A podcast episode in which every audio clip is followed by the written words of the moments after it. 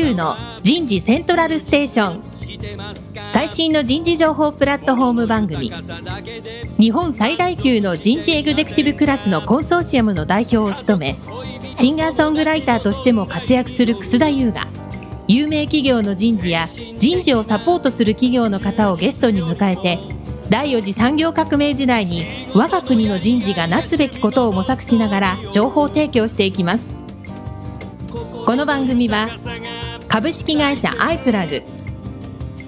タレンタ株式会社。株式会社ファーストキャリア。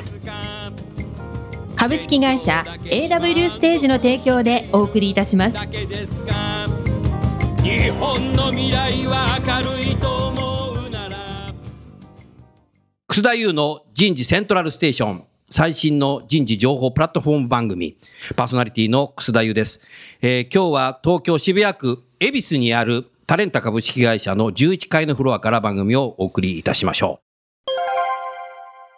松岡刑事の気になる人事用語。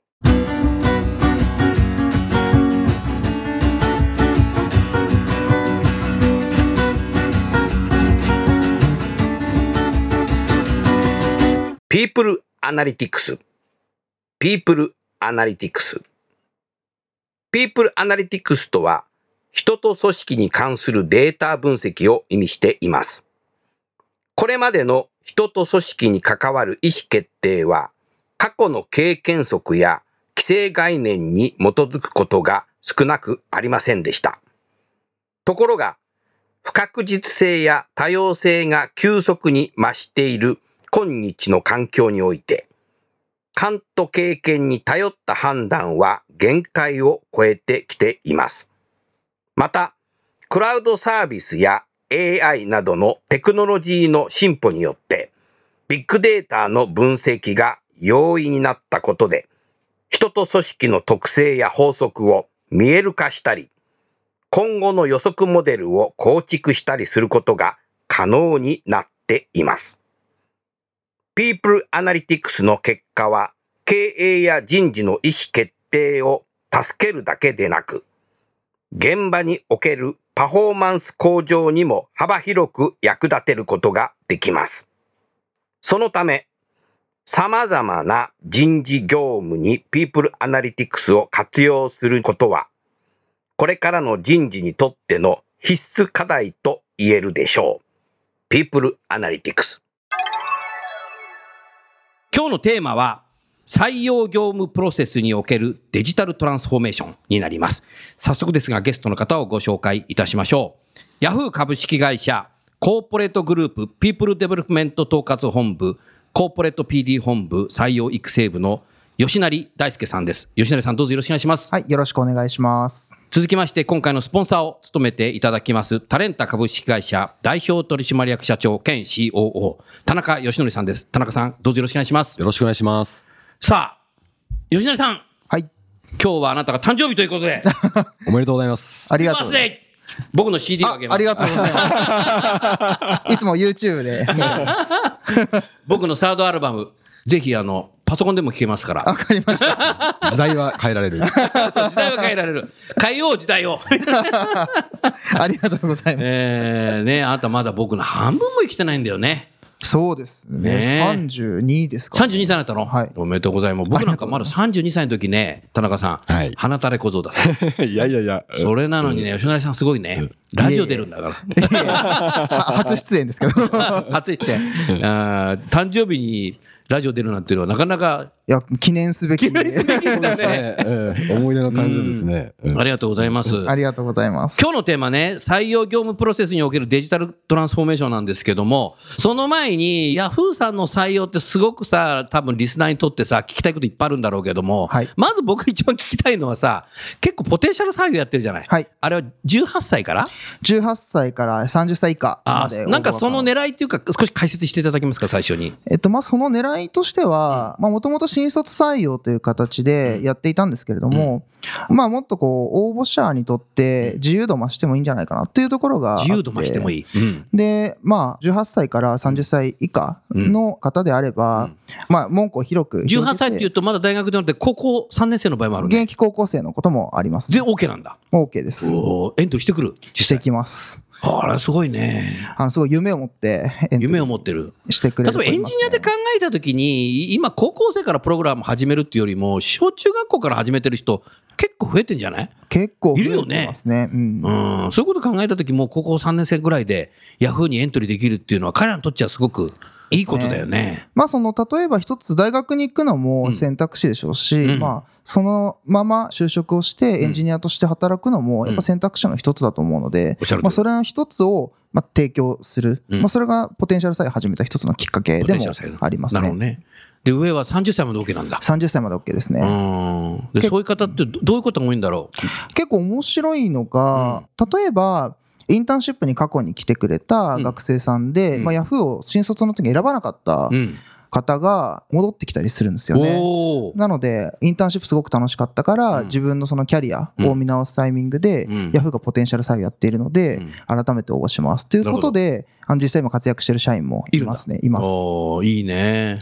それはでも、どちらかというと結構新しい発見でしたね。新しい発見。我々としても。うんなるほどね。まあ、なので、それをインターンシップとかが、うんまあ、その年度じゃなかったとしても、うんまあ、ゆくゆくつながっていくっていうきっかけ作れたのは、うんまあ、意義あることだったのかなという気はしますね。うんだから今、吉田さんおっしゃった通り、他社に入ったけども、やっぱりヤフーに働きたいっていう人もいるかもしれないし、または最近だと、例えば学生ベンチャーかなんかやってて、はいしばらくベンチャーやってたんだけど、一人でやってたんだけど、やっぱりヤフーで仕事したいなと思う人があ、いますね。いたらば、就職経験ないんだけども、30歳であれば、応募できるってことだ。それできますね。おそれすごいね。そうですね。ねえ、それ素晴らしいな。そうですうね。んまあなかなかこう、やっぱり今まで新卒っていう型にはまっていると、うんまあその学生さんしか若い人だとなかなか採用難しかったですけど、うんやっぱりポテンシャル採用にしたことによってそこの幅は広がったなっていう印象はありますね。なるうんそうすると、一般的な就活のカレンダー通りじゃなくて、ヤフーさんはもう通年採用やってるっていう。そうです。おっしゃる通りですことでいいね。はい。通年採用やるとさ、素朴に考えるとさ、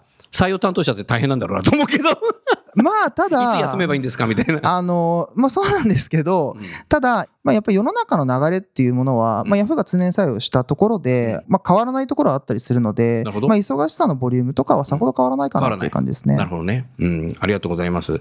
田中さん、はい。今日はね、せっかくあのヤフーさん来てて、そのデジタルトランスフォーメーションの話なので、はいはい少しなんか、吉成さんに何か質問とかありますか？そうですね。元ポテンシャル採用の話になりましたので、そのご質問させてもらいたいなと思っております。お願いします。確か2016年の11月か10月かぐらいに発表があって、2年弱ぐらいですよね。うん。その中で他の企業さんうん。からもうんいろんな相談だとかを受ける機会も多いのかなっていうふうに思うんですけれども、うん。その中でどんなご相談があったのかそれでどういうような会話をしたのかそういうような話をもしあれば教えてもらえますか？なんか覚えてるのありますか？通年採用にすることによっての、うん。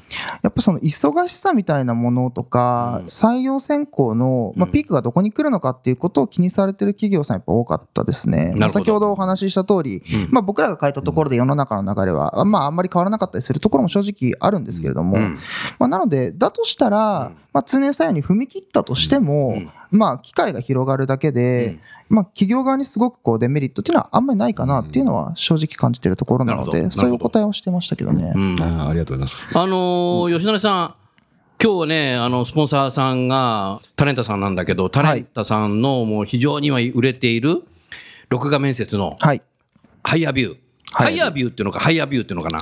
HireVue と呼んでますね。おヤフーさんでハイヤー。 HireVue と呼んで。田中さんなんつってんの？あの、 HireVue と呼んでます。ハイヤービュー。僕はハイヤービューって言って、あ、いや、そんなにまあいいや、ハイヤービューを使ってらっしゃるんだけども、はいこれはいつぐらいから使ってらっしゃるんですか？えっと、本格的には昨年の、うんえー10月から、?2017 年の10月から。10月からが全面導入していますね。おーなんかこう、それを使おうと思ったきっかけは何だったんですか？えっ、と、もともと Yahoo! の採用に関しては、応募者がかなり多くの方、エントリーいただくので、多いんだよね。はい。まあ、それを、まあ、一つ一つ候補者の方にとっても、うん。まあ、場所っていうところで、うん。例えば東京に来なきゃいけなかったりだとか、うんあの夜行バスでね。夜行バス、まあ、今新幹線。今今今新幹線なの？すぐ僕の時代のこと考えちゃう。とか、あとはそのスケジュール調整を一件一件やらなきゃいけなかったりですとか、はいはい。まあそういうところにおいて、うん。今のこの面接の仕組みっていうところに関して課題感を感じてたっていうのは正直ありますね。うん。で、それをその録画面接っていうもので、まあ、いわゆる場所と時間から解き放たれるものだと思っているので、うん。そこでまあ候補者にとって都合のいい時間で録画をいただいて、それを我々もこう都合のいい時間にまあ見てお答えしてあげるっていうことは、うん。まあ今までの枠組み崩せるのかなって思って、まあ始めたところはありますね。うん、なるほどね。まあ素朴に考えても結構遠隔、そね、地方の学生にとっちゃ学生にもいいし我々としてもいいよね。そうですね。もともとスカイプなどを使って、ウェブ面接はやってはいたんですけれども、うんうんまあその一歩先のものとしてう、ん録画面接は使い始めたっていうのはあります。なるほどね。そうですか。それもでも面白い。それは職種としてはエンジニアでもビジネスサイドでもあるわけ。現段階ではビジネスサイドが中心にビジネスサイドでやってんの？はいなるほど。結構学生さんはあの抵抗なく使いますか？あの我々が思った以上に抵抗なく使っていただいてますね。なので、あの我々もそのビジネスサイドとしても、うん。まあその、まあ録画面接って新たな手法で、うん。候補者の方が、まあ、それで受ける気をなくしてしまったら、すごく嫌だなというふうに思っていたんですけれども、うん。思った以上うにん。受け入れていただいていて、うんまあ、どちらかというと、候補者の方に聞いても楽しかったっていうフィードバックもらったりですとか、うん。まあ、録画面接っていうもんなんだろうと思いながら受けてみましたけど、うん。まあ、楽しかったですみたいな声いただけたのは発見でしたね。なるほどね。田中さん、今、スカイプの話出たけども、はい。例えば一般的なね、無料で使えるスカイプはい。とタレンタのハイワブさんと、はい。な何が違いますか？そうですね、スカイプは我々ライブ面接って呼んでるんですけれども、あの場所は問わないですけれども、まあ、時間を合わせて、まあ、通信するっていう手法で、うん。我々は、まあ、録画面接という、先ほど吉成さんからもありましたけれども、えーいつでもどこでも、うん。まあ、PC やスマホで回答して送信するという手法を、まあ、推進しておりましてというなるほどところでうん、そこのところがまあ大きな違いかなっていうところですね。なるほどね。なるほどね。うん。一つご質問させていただきたいんですが、どうぞ。録画面接でうん設問は何問ぐらいどういうようなことをこう聞かれてえっ、と、あれですか設問はですね、うん今は5問程度しています、ね。5問ぐらいなんだ。あ、はいだったらいいね。あというのも、あのこれも面接だと大体30分ぐらい時間要してすること多いと思うんですけど、はい候補者側から考えたときに、うん30分画面の前で喋り続けるって結構ハードルだろうなって思うところも私たちもあったのでな、るほど。まあ、約15分程度で終わらせられるようなものにはしてます、してんのね。うん。質問も結構時間かけてみんなで考えたんですか？それとももう、もうこれでいいみたいな。いやー、そこは割と時間をかけて考えましたうね。ん。というのも、やはりこう設問がうん皆さん共通のものを提供するので、はい。そこで、まあ、正解といいますか、うんまあ合格とする基準のものと、うん不合格になってしまうものっていうところで、やっぱり差異が出さなきゃいけないっていうところはあって、それゆえにどういう質問をするかっていうところはう、んちょっと気を配ったところはありますね。なるほどね。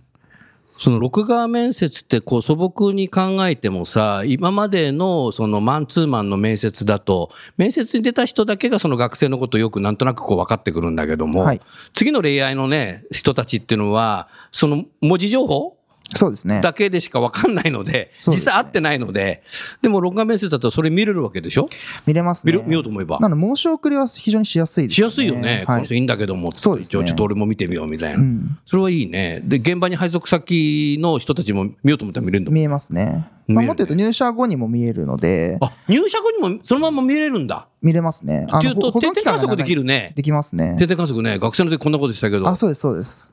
そこはやっぱ大きな意義ありますよね。ある。ね。じゃあ3、4年続けたらすごいことになるね。すごいことになりますね。ね、あの時こうい情う形で主張した人はこういうふうに成長してるとかさ。報うん。それは非常にあると思いますね。うんまあ、まだ、あの、まあ、我々も導入して、そこまで期間が経ってないので、うんあのそのフェーズまではまだいけてないですけれども、うんゆくゆくはそういうことも可能になるなとは思ってますね。うんなるほどね。そうすると、その地方の学生さんに過去だと、例えばヤフーさん自体がそこの大学だとか地方に行って、はい。面談、面接やったりとか、または新幹線で呼んで、そうですね。会社がなんかお金出してあげてみたいな。そうですね。だからあコストと時間っていうのが相当相当かかりますね。でか、かってたんだよね。まあ、特にその47都道府県すべてに行けるわけでもないのでないので。うんあのあくまでも我々が行けるのって、まあ、東京の本社と、うん。あと言うても大阪の支社ぐらいだったりするんですよね。うん。だとしたらじゃあ大阪の支社まで来るのにもやっぱり候補者の方って、うん。まあ、そのそれなりに時間とコストかけて来ていただくっていうこともあったので、うん。そこが解き放ってたのはやっぱ大きいですよね。ね。。うん。だから、ある意味、採用担当者の働き方改革でも。はありますね。ある。生産性向上になるよね。いや普通になると思いますね。うん。だからその空いた時間に一生懸命その録画したやつを見てる、見るばいいわけ。そうですね。そっちの方にシフトできるよね。まあ、どちらかというと、その選考の時間、日程の調整をするっていう、まあ、作業がまずなくなっているので、作業がなくなってるね。それもやっぱ大きいですよね。大きいよね。もう日程調整すると、ほら、まあ、会議室が空いてないとかさ。ああ、おっしゃる通りですよね。で、待ってたらなんか変更してほしいんですけど、みいや、たいな。本当に、おっしゃる通り必ずあるじゃない、これ。で会議室の数にも限界があるので。あるもんね。あるある。そうなんですようん。そこはやっぱ大きいですよね。大きいよね。ううんん、なるほどな。せっかくですから、もうちょっと何か質問を。そうですね、うんあの録画面接にすることで対面選考とは比べてまあ時間は短くなると思うんですよね、取れる情報量っていう観点で。そういう観点で録画面接今回お使いいただいて、はい。御社の選考基準に照らし合わせて、はい。どういうところまで、まあ、見れたのか、もしくは見れなかった部分があればどういうようなところがあってそれを今後どういうふうにされていきたいかみたいな、はい。お話があれば教えてください。その点だと、あの導入する前に思っていたよりも、まあ、録画で見れる精度っていうのは高いなっていうのは感じています。ただ、うん。やっぱりその対面で会うもの、うん。対面で質問することよりは、やはり深掘れないところとかっていうのは出てくるんですけれども、うん。まあ、所感としては7割方ぐらいは分かるかなっていうところはあのありますね。な。るほどね。でただ録画だけで全ての選考を完結させてるわけではないので、うん。あくまでも補完の関係なんだと思います。対面でやる面接とあと録画でやる面接と、うん。なのでまず録画で最初にこう拝見させていただいて、うん。その後じゃあどういうポイントをうん。深掘りしていこうか対面でっていうようなそんな使い方をしているので、うん。なので、まあ、あくまでも今は録画っていうものは最初にどういう方なんだろうっていうところのうん見させていただくのに使ってますね。なるほど。もう少し突っ込んだ質問をさせていただきたいんですが、はい。うんあの、ヤフーさんは採用選考基準はいというのうがん。クリアに定義されてらっしゃる会社なのかなっていうふうに認識をしております。うん。で、その中で、まあ、初期の録画面接っていうところで、うん。採用選考基準、まあ、全ての項目を見に行って、で、それでこう足りないところをこう対面で補っていくっていうような形なのか、それとも選考基準がいくつかある中で、ある部分は録画でしっかり見に行って、で、他の部分はあの対面でこう掘っていくっていう形なのか、そのあたりの採用選考基準と、えっとはい。選考ステップのこう考え方について、えー教えてください。なるほど。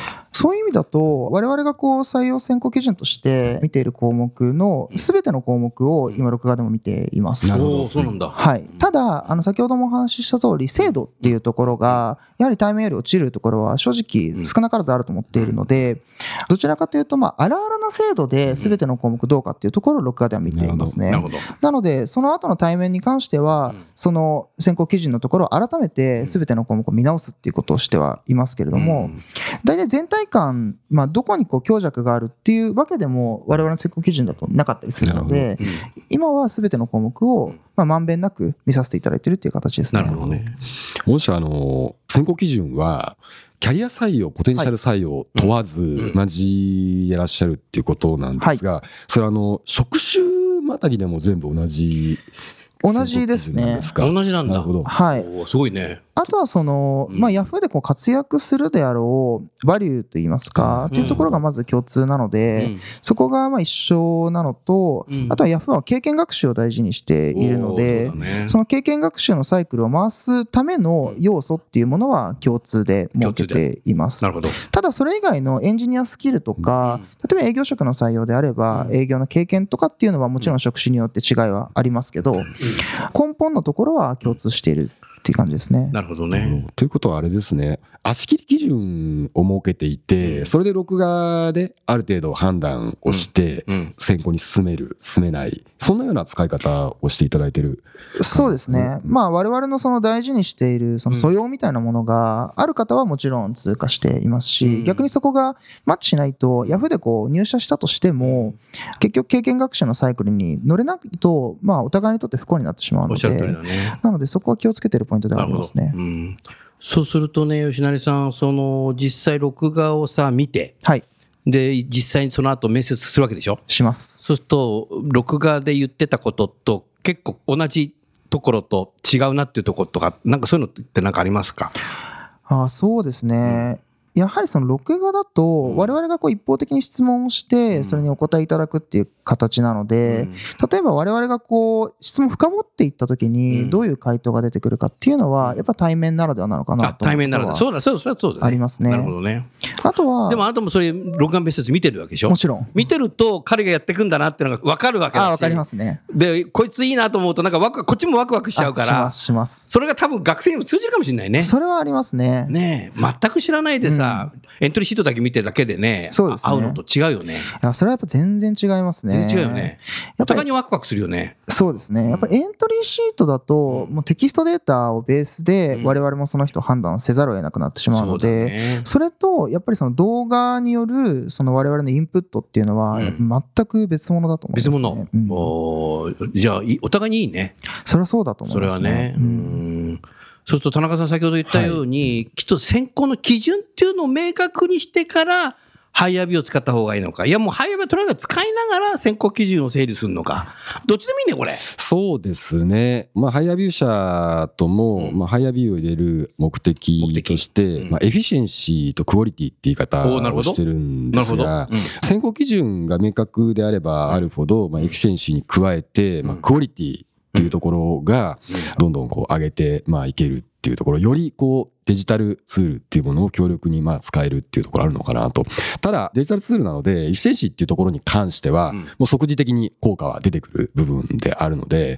まずは日本のお客様は特にまずは efficiency を狙いに行ってそれからクオリティを狙いに行くっていうようなアプローチが多いかなってなるほど。いうふうに思ってますなるほど。うん。ありがとうございます。それでは、あの、番組の途中ですが、ここで、祝電が届いていますので、私が読み上げてみたいと思います。新番組、おめでとうございます。地球のどこからでも楠田先生からの人事の最先端の情報が聞けるなんてありがたいです。楽しみにしています。わお、これ、吉根さん、オーストラリアから来てるよ。すごいですね。ユニクロオーストラリア CHRO 中西和則さん、えーオーストラリアのメルボルンから聞きますと いうことで、すごいね、この番組。もう場所も解き放たれてますね。グローバル番組。続きまして、新たな人事情報ネットワークができることに感謝です。配信楽しみにしております。PWC コンサルティング合同会社、組織人事コンサルティングディレクター、北崎茂さん。おそらくクライアント先の休憩室で聞きます。彼はもうピープルアナリティクスとじゃもう第一人者だね。ねもう早くからやってたもんね。だからクライアントからね、これね、引っ張りだこなんだよ、彼。だから、だからクライアント先の休憩室で聞く これも面白いね。うん、ありがとうございます、北崎さん。続きまして、この度は人事セントラルステーションスタートおめでとうございます。日本の人事をより良くするために、ますますのご発展を記念いたします。日本 IBM 株式会社コラボレーションタレントソリューション事業部タレントソリューション営業部長の河野栄太郎さん。主に自宅から聞きますと。まあ、IBM さんはね、在宅勤務全然 OK な会社なのでね、家から仕事しながら、家で休憩するときに多分聞くんだろうな。だから多分通勤電車で聞くとかって言ってこないだろうなと 思いましたね。面白いね。ありがとうございます。さあ、次は、まだ届いてますね。日本の人事のさらなる育成をお願いします。わお。株式会社メンバーズ取締役常務執行役員高野明彦さんです。朝の通勤電車で聞きました。朝の通勤電車で。すごいね。あれこれメンバーズさんも HireVue 使ってるね。あそうですね使ってるね。ええこの前セミナーで言ってたね。はいおー嬉しいね。そこの役員さんから。ありがたいですねこうやってメッセージをね、い、ただけるっていうことはね。最後にもう一方。新番組スタートおめでとうございます。うわ、こんなこと書いてる。 No Music、No 人事、 No Company ですね。楽しみに拝聴させていただきます。タワーレコード株式会社人事部長の土井元井さん。土井さんありがとうございます。主に会社の休憩時間に聞けるということですね。この番組は、あの、私のアルバムも途中ね、解説して流すことになってますので、もうタワーレコードさんにはすごくお世話になっていて、吉成さん僕ね、タワーレコードのね、インストアライブ相当やってんだよ。あまずねね秋葉原、それから汐留、東京駅、タワーレコードのお店の中よ。それから名古屋、京都、難波は2回やった。それから福岡天神のタワーレコードの中で。全国ですね。広島はね、リハーサル終わった瞬間にね、台風上陸しちゃってね、えーお店が閉まっちゃうっていうんでね、リハーサル終わって終わっちゃったって すごいですね。全国のタワーレコードでね、お店の中でありましたね。でもいろんな企業のね、人事の方来て、こう来てくれてね、大阪なんかすごかったですよ、もう難波とか。こんなに来てくれるんだ、大阪の会社が。で、みんなね、CD そこでね、買ってくれてね、サインくださいとかって。もうサインなんかね、僕あんま書いたことないのにね、もうサイン大変でした、行列できちゃって。サイン書くときってさ、家にさ、黒猫が来たときしか書かないんだけど、高い便で。そうそう、サインくださいとか。本当ね、サイン練習しましたね。うん、本当ありがたいですね。これもね、タワーレコードさんがね、そういうのライブセッティングしてくれたり、お店全店のね、タワーレコードでね、僕の楠田優っていう仕切り板があるんですよ。でもね、かきくけこのとこに置いたのね、J-POP の。はい。で、僕の隣がね、工藤静香なの。それがいいんだか悪いんだかよくわかんないけど。まあいいや。そんなことで。ね、いろんな方からね、ご祝電をいただきました。インターネットだから当たり前なんですけども、多分僕自身あの、インターネットラジオ番組ってこれ3つ目なんですけども、もうね、南極大陸以外はね、全部制覇したね。北米も南米もオーストラリアも、アジアもヨーロッパも、アフリカも聞いてますからね。うん、すごいね。今回はね、オーストラリアから来たね。ついにね。すごいですよね。メルボルンからメールいただきました。ありがとうございました。さあ、じゃあ後半、まだまだ少し時間がありますので、今後さ、こういうハイアビュー使ってさ、はいえー仕事していくんだけども、もうちょっとこういうことで使ってみたいなとかっていうのは何かありますか？そうですね。あの、今考えているのは、まあ今、ヤフーだとエンジニアの採用をまあ中心に行ってはいるんですけれども、エンジニアたくさん取りますよね。たくさんたくさん。取っております。うん。で、そこでも、まあ今、コード試験、コーディング試験ですね。コーディング試験ね。うんを実は今、 HireVue のプラットフォームで行っているんですけあ、どもうやってるんだ。はい。おお。それを、え、具体まあ的にどうやってやるのそれ？まあ、その選考プロセスの一つうんにコーディング試験を設けているので、うんそれはあの HireVue をご案内して、まあ、今はあくまでもコーディング試験として受けていただいてるんですけど、うんただ、ゆくゆくは、うんまあ、 HireVue の録画の機能うんとコーディングの機能を組み合わせて選考していくとかはやっていきたいなとなるほど思ってます、ね。面白いね。面白いですね。面白いね。そうやってどんどん使ってありがたいですね。くれるとね。そうですね。例えば、うんコーディング試験も、で例えばこの問題の難しかったところを教えてくださいを録画で言っていただくとか、うんなんかそういうこのその人のそのコーディング試験を受けてどうだったかっていうところうんと、うん。あとはその人物面を改めて見させていただくっていううん。この組み合わせとかは、まワンプラットフォームでできるのはうん。すごくいいなと思っているので、うん。そこはまあ見据えたいところですね。なるほどね。あともう一つやりたいことがありまして、うん。これ先行官教育の観点でやりたいことがあります。というのは、ハイアビのプラットフォームの中で、いわゆるこう、ライブでうん。あの録画をしてうん。あの先行できるっていう機能があるんですけれどはい。も、もうそれをこうもっと活用することで、例えば、まあ、いい選考官の例みたいなものを選考官教育に提示をしたりですとか、なるほど。なるほど。あとは、それをまあグッドケースとして、ちゃんと、まあ、教育の中で提示してあげること。うんそういうことができると、まあ、今までってその面接の中ってどうしてもこうブラックボックス化しがちだったと思うんですけど、そうだね。そこをオープンにしていって、うんいいモデルケースを増やしていきたいなとは思ってはいますね。なるほどね。いや、なんか今話聞いてると、ヤフーさんの採用チーム自身もさ、いたくさんの人知ってるけど、はいみんなクリエイティブなんだよね。やっぱ、ねさ採用担当ってどうしても保守本流になりがちになっちゃうんだけど、こうクリエイティブな方がやっぱやっていくっていうのはやっぱり時代の流れでデジタル使っていくって多分そういうことなんだろうな。そうですね。攻めですよね。攻めだよね。攻めだよね。かなり攻めてるよね。それはそうですね守りじゃないね。そうですね。まあ、常に新しいことをこうやっていくっていうことはやっぱり非常に大事にしてますね。チャレンジすごいよね。トライアンドエラーして、そうですねしかもア。ジャイルだよね。早いよね。そうですね。まずやってみないと。今回のファイヤービューを昨年10月にね、やろうっていうのをなんか決めて、もう本当スタートするまでって短かったの？あ、実は、あの、少し時間はかかってたんですよ。時間、正直でいい？ははいい。少し時間かかってたんですけれども、う実際に運用に落とし込んでからすぐでしたね。あ、すぐ、はい自分たちで使ってみて、使ってみこれいけて、るなと思った。あ、そうで、思いましたね。へもうそれはもう本当にすぐで、うんもう夏前ぐらいから準備を始めて、10月ぐらいにスタートしたぐらいだったのおーで、そこは早かったですね。その中で少しやっぱ不安もあった。学生がやってくるかいやそれ。はありましたね。もちろん。逃げるんじゃないかとか。あの、どれぐらいの人が受けてくれるのだろうかとか、うんまあやっぱ通常の面接とは少し違うよう違な。プロセスがね。はい、やり方なので、うんどれぐらい受け入れられるのだろうかっていうことは、うんすごく心配していましたけど、うんスタートしてみたらどうだった？スタートしてみたら、それはもう、あの、思った以上に、うんまあ皆さんこう受け入れてくれる。まあもっと言うと、うんスマートフォンで自撮りをするっていうのうが、んそれだけこう学生にとって当たり前なんだなっていうのはなるほど。感じましそうかたね。。今スマホで自撮りしてくるんだ。そうなんですよパソコンじゃないんだ。そうなんですよ。なるほどね。そういう時代なんだね。うんもうパソコンじゃないんだね。うん。あの、日本だけがですね、うん圧倒的にスマートフォンの利用が多い。日本が多いの？そうなんですよね。え、なんでなのそれ？なんか分かってんの？あの、全部統計情報が出るんですよね。うん。ただ、他は結構パソコンとスマホと、あの、半々だったり、半々ぐらい。64だったりするんですけども、日本は、うん。あの、37とか、あの、28とかでスマートフォンの方が圧倒的にうん圧圧倒的に多いですね。へえ。なんかなんか仮説あるのそれ。これはですね、よくわからないんですけど、まあ、あの、持ってる人がきっと、学生さんもそれないと、日本だとうん。就職活動できない。っできない。ていうふうになっている日本っていうところは人が持って、るのかなえそれはそれはでも外国人も持ってると思うけどね。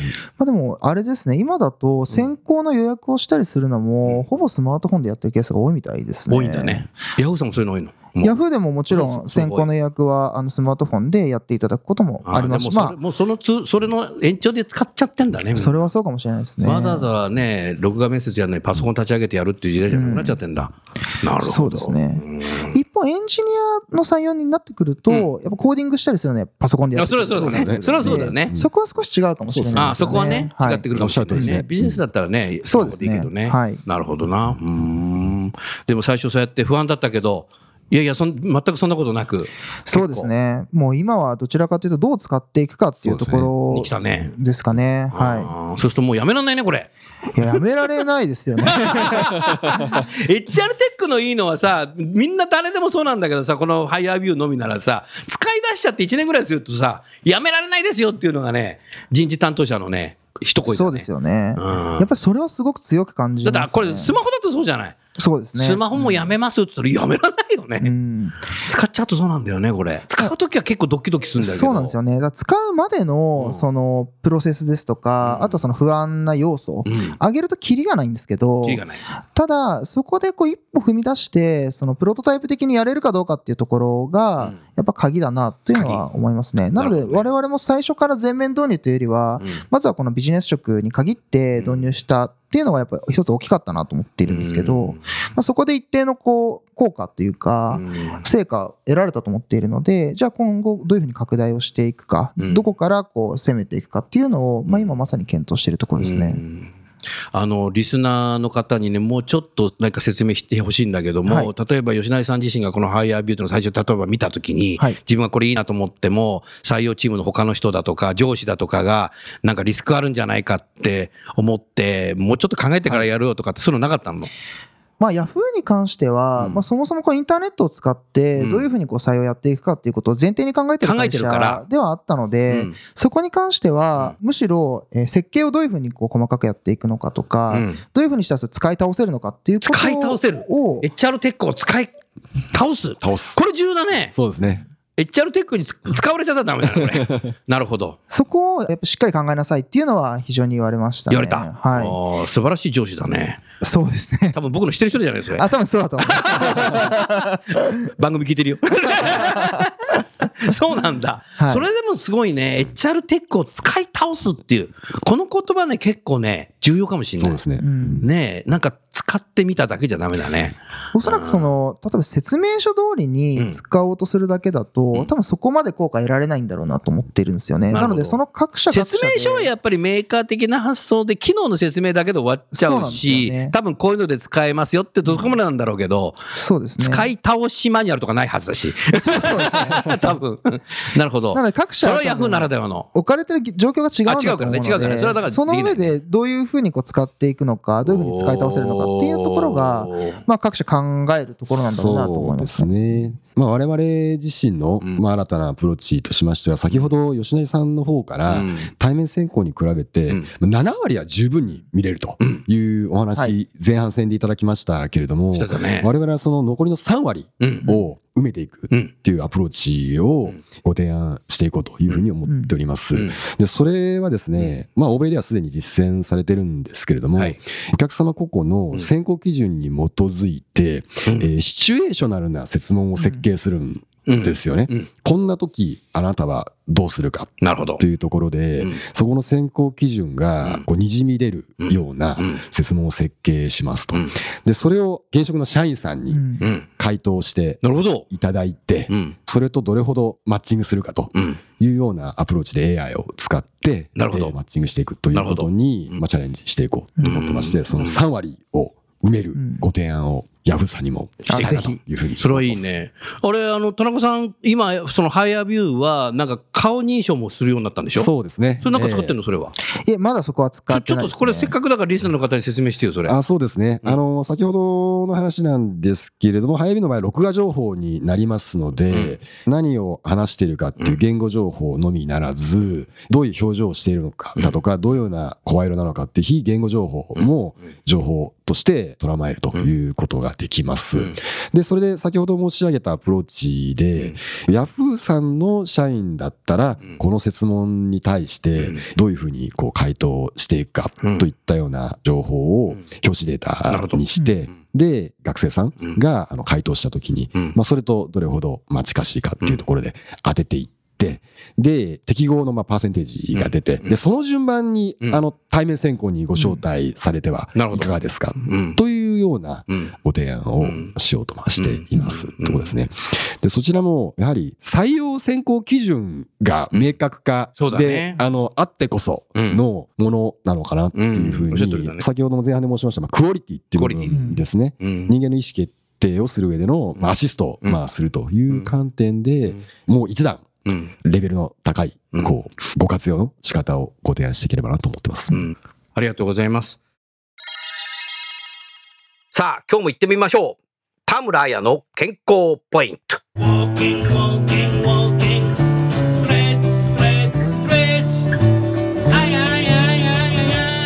丸まったところに脂肪はつく。丸まったところに脂肪はつく。仕事中に座り姿勢をちょっと気にしてみてください。背中が丸まっていませんか？お腹が脱力状態になっていませんか？筋肉は使わないと脂肪はつきやすくなります。背中を丸めて仕事をしていると、背中や肩こりに脂肪がつきます。お腹が丸まった状態でいれば、お腹や腰回りにあっという間に無駄なお肉がついてしまいます。丸まったところに脂肪はつく。楠田優の Human Resource Music。今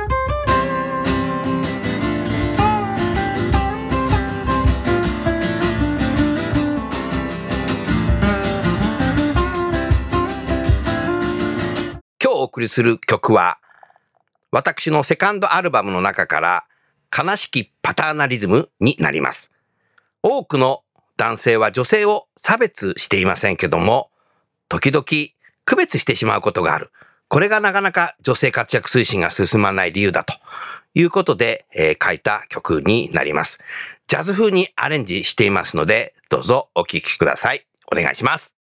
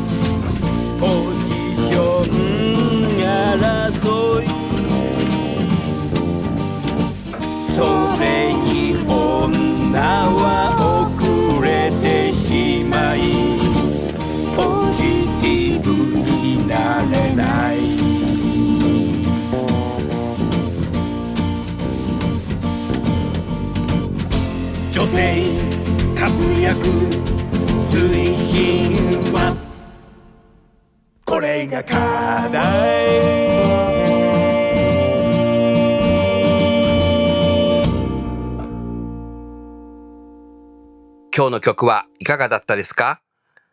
私のこの曲は Amazon、タワーレコードオンラインなどで、えーお買い求めできますので、どうぞよろしくお願いいたします。それじゃあ、の、最後に時間になりましたので、お二人からですね、採用業務プロセスにおけるデジタルトランスフォーメーションという時代の中でね、やはり自分自身として何を一番やっぱ大切にして、こういうことに取り組んでるのかっていうのを何かお話をいただきたいなというふうに、そんなふうに思います。お願いします。そうですね。あの、まずは、まあ今いろんなテクノロジーやツールがこう出てきてる時代なので、はい。先ほども少しお話あったんですけれども、うん。まずこう使ってみるっていうところが非常に大事かなとは思います。うん。なので、まず取っかかり始めるところがうん。一番のハードルになるかなというふうには思っているんですけど、うん。そこを、まあ、スモールスタートでも、うん。やっぱ始めてみることによってうん見える景色とか。あとはそこからどういうふうに活用していくかっていうことがうん。見えてくるんだと思うので、なるほど。まずそこにこう億劫にならずにまず使ってみるうんでそこからどう使い倒していくのかっていうところをなるほど。チャレンジしていけると、うん。まあ、今のこう当たり前にやってる業務みたいなところが、まあ、実はこれって必要なかったよねとか、まあ、そもそも全然違うあり方でやれるよねっていう気づきにつながるんじゃないかなとは思いますね。うん。田中さん、これ、クラウドアプリケーションならではのはい。考え方だね。そうですね昔だったらさ、サーバーを買って、リース会社に通してみたいな感じだったけど、すね。笑ってるけどさ、ね、そういう時代じゃないってことだよね。そうですね。ん。じゃあ最後田中さんお願いします。そうですね。私自身の、まあ、キャリアとしては、IT を使ってバックオフィス、企業さんのバックオフィスのビジネスプロセスをどう効率化、まあ、高度化していくかっていうところに、20年強、あの、携わっっておりまして、で今はこれ採用選考プロセスのデジタルトランスフォーメーションというところで、まあ、便利なものなので、うん。先ほどのそのエッシェンシーっていうところが出るので、うん。効率化っていうところからまず使ってみて、でまさにあの吉根さんがおっしゃられた通り、それをどう使い叩くか。叩くか。というところ、うんあの使っていく中でやっぱりアイデアが出てくると、我々もお客様から、うん。あのアイデアいただくことも多いですし、それであのまさにお客様とはい提供者が一緒になってこうええ考えていって新しい時代を作っていくってことなんだろうね。うん。そうですね。やっぱり録画っていうのはあの設問を決める必要がありますので、うんその構造化せざるを得ないと。うん。で逆にその構造化せざるを得ないというシチュエーションが企業さんそれぞれの採用選考基準をうん。見直す。うん。副産物になっている企業さんが実は多いなるほど。です。うんはいうん。なるほどね。はいはい。ありがとうございました。では最後にゲストの方をご紹介して番組は終わりたいと思います。えー、ヤフーの吉成さん、それからタレンタの田中さんどうもありがとうございました。どうもありがとうございました。